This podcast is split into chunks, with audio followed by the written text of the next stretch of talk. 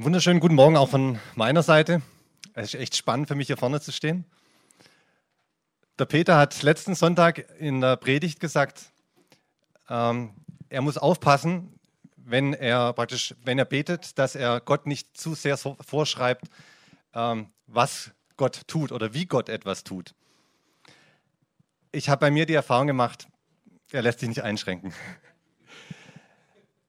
Bei uns in der Ehe sind die Rollen relativ klar verteilt. Melli ist so die Bibelschülerin, das heißt, sie ist diejenige, die jetzt hier TL Kids macht, sie ist diejenige, die in der alten Gemeinde gepredigt hat, sie ist diejenige, die Konfi macht. Und ich bin eigentlich immer so Jochen, äh, ich bin, na, nicht Jochen, sondern eigentlich eher Mellis Mann. Und Melli ist auch bei uns in der Familie diejenige, die die äußere Mission auf dem Herzen hat. Und ich sage, ich nicht. Und doch war ich derjenige, der mit Bob und mit äh, Jürgen vor drei Jahren in Nepal war. Vor einiger Zeit hatte eine Freundin von Melli ein prophetisches Wort über mich und hat gemeint, ich werde vor vielen Leuten stehen und predigen. Wo ich gesagt habe, ich nicht. Irgendwie habe ich das Gefühl, dass Gott immer mal wieder sich überlegt, hm, wen könnte ich denn gebrauchen? Ah, Jochen hat ich gesagt und das zweite Wort hat er einfach nicht verstanden. Ich glaube, das Wort nicht ist keine Erfindung von Gott. Genauso, dass wir überhaupt hier bei TL sind. 2002 war es, glaube ich, war ich in einer WG mit einem, der hier bei TL im Gottesdienst war. Ich bin damals mitgekommen. Ich nicht. Also, es hat sich sehr viel verändert in den letzten Jahren bei mir. Ich weiß nicht, wie es bei Robin Hood war. Ich glaube, dass es bei ihm auch so war, dass er gesagt hat, ich nicht. Er hat zwar die Not gesehen, aber er musste relativ viel aufgeben. Aber er ist diesen Schritt gegangen. Und wir haben auch heute noch relativ, also nicht nur in dieser Geschichte äh, Probleme, sondern auch jetzt in unserem Leben gibt es Probleme. Und die Frage ist, wie gehen wir mit solchen Situationen um? Wie sehen wir, wenn wir Probleme, wenn wir Leid bei anderen Menschen sehen? Der erste Schritt ist, ich muss dieses Leid überhaupt mal sehen.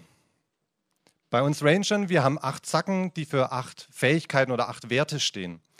Die erste Zacke ist wachsam. Seid wachsam und seht das Leid der anderen. Was kann mich denn davon abhalten? Das eine kann sein, ich bin selber in der Not. Ich bin so quasi auf mich fixiert, auf meine eigenen Probleme, dass ich das Leid der anderen gar nicht sehe und mich nicht in der Lage fühle, ihnen zu helfen. Aber es gibt auch Menschen, die sehen das Leid einfach nicht. Wenn ihr Männer euch mal vorstellt, ihr kommt nach Hause und ich weiß nicht, wer schon mal die Frage gekriegt hat, Schatz, fällt dir was auf? Das kann von geputzten Fenstern bis zur neuen Frisur alles sein. Und ihr steht oftmals da und denkt, nein. Oder bei euch Kindern. Haben eure Eltern euch schon mal gefragt, habt ihr eure Zimmer aufgeräumt? Und ihr habt gesagt, ja. Und die Eltern haben das anders gesehen? Es ist einfach ein, einmal immer eine Frage der Perspektive.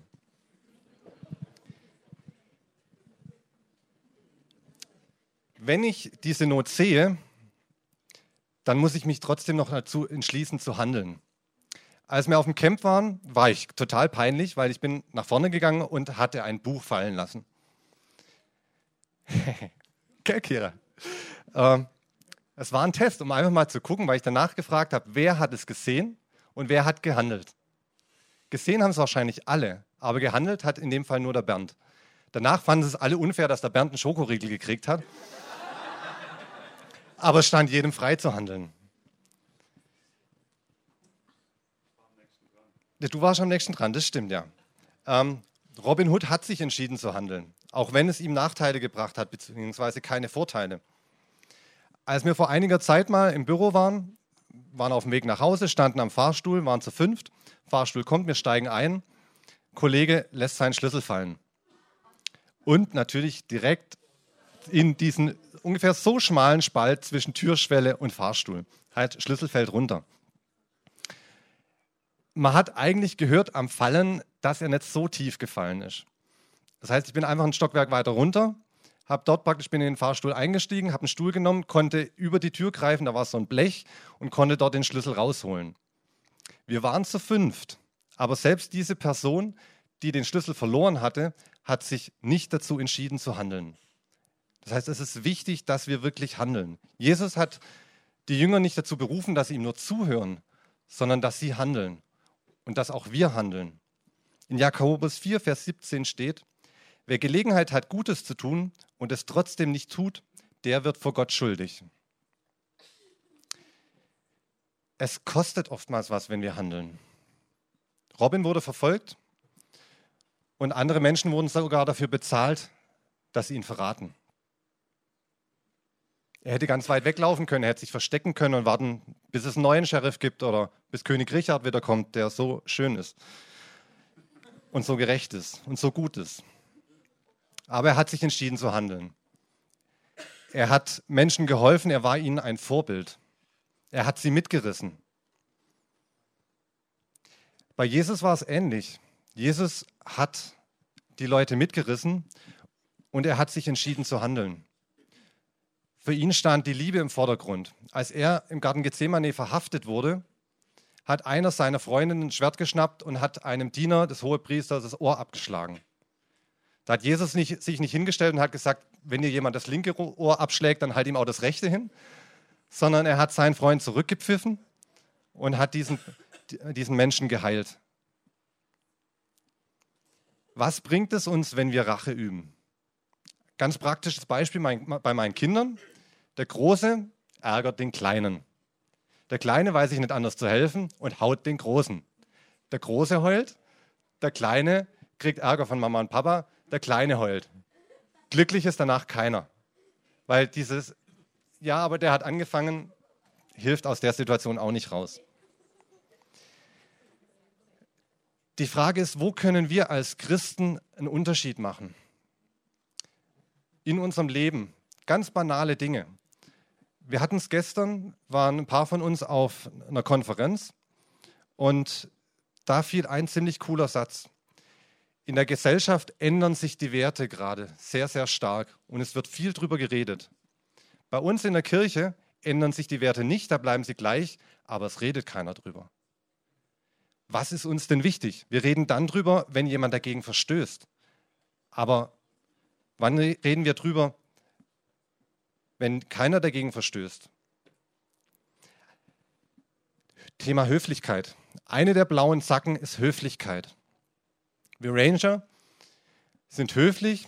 Ein Ranger hat ein gutes Benehmen und ist rücksichtsvoll.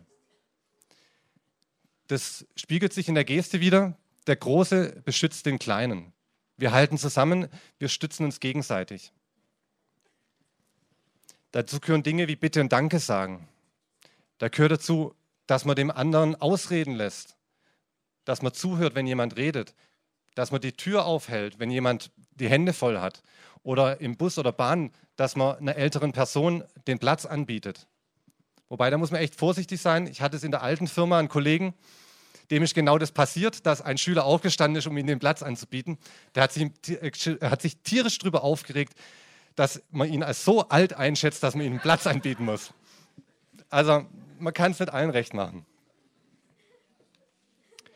Ein wichtiges Thema ist schlecht reden, nicht lästern, nicht mobben. Wir haben bei uns die Zacken Ehrlichkeit und, oder ehrlich sein und Reinheit. Als ich im Camp gefragt habe vor diesen Kindern, wer von euch kann mit dem Begriff Mobbing nichts anfangen, hat sich eine Person gemeldet. Ich finde es erschreckend, dass das jetzt schon so verbreitet ist. Beim Elternabend von der Kira am Dienstag habe ich mich mit einer Mutter unterhalten. Ähm, Kira hat eine neue Mitschülerin bekommen, die musste jetzt zum zweiten Mal die Schule wechseln, weil sie so gemobbt wurde. Bei Mädchen ist ein beliebtes Thema die Figur und die Haare. Mädels können da richtig grausam sein. Und gerade in einem Punkt oder in einem Alter, wo die Mädels echt mit sich zu kämpfen haben, wo sich viel verändert. Und dann kommt auch noch sowas. Bei Jungs ist es meistens das Thema Sport, Kräfte messen. Ich war damals in der Schulzeit nicht so die Sportskanone, also im Gegensatz zu heute natürlich. Ähm, da war es eigentlich so ein, ein Erfolg, wenn man beim Wählen von Mannschaften der Letzte war, der gewählt wurde.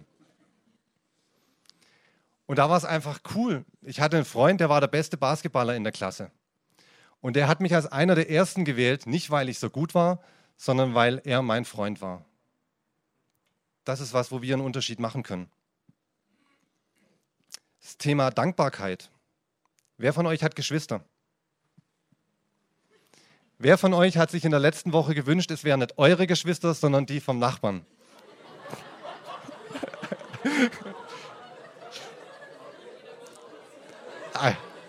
Ein Ranger ist ehrlich.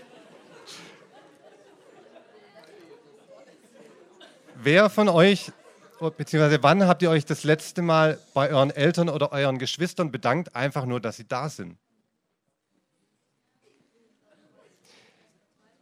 Das, wir nehmen Dinge oftmals als selbstverständlich an.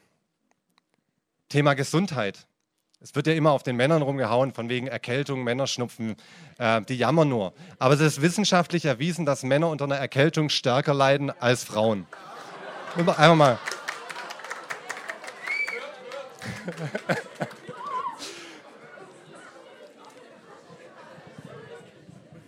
Wir müssen also einfach dieses Dankbarsein für Gesundheit. Wenn man krank ist, merkt man mal, wie schön es ist, gesund zu sein. Als unsere Große vor einiger Zeit krank war, hat sie ihrer kleineren Schwester eine Karte geschrieben, die ich euch mal vorlesen möchte. Danke, dass du immer für mich da bist. Du bist die beste Schwester, die man sich nur wünschen kann. Ich danke dir, dass du mich immer aufmunterst und dich um mich kümmerst. Danke, dass du immer so großzügig mit uns teilst. Danke für alles, was du für mich, aber auch für deine restliche Familie und Freunde tust. Du bist die Beste. Das ist Dankbarkeit.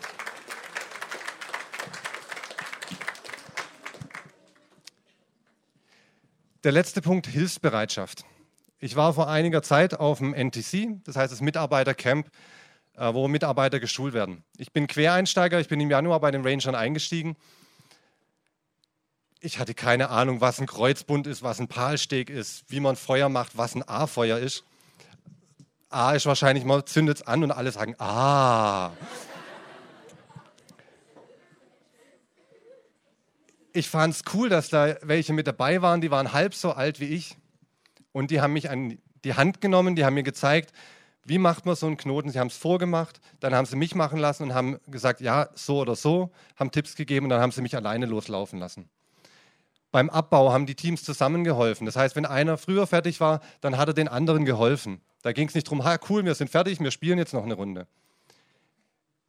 Die anderen hatten, was ich, ihr Spülwasser noch übrig und wir mussten dann kein Feuer machen, weil sie uns dann ihr Wasser gegeben haben. Und sie haben uns dann auch noch beim Töpfeschruppen geholfen.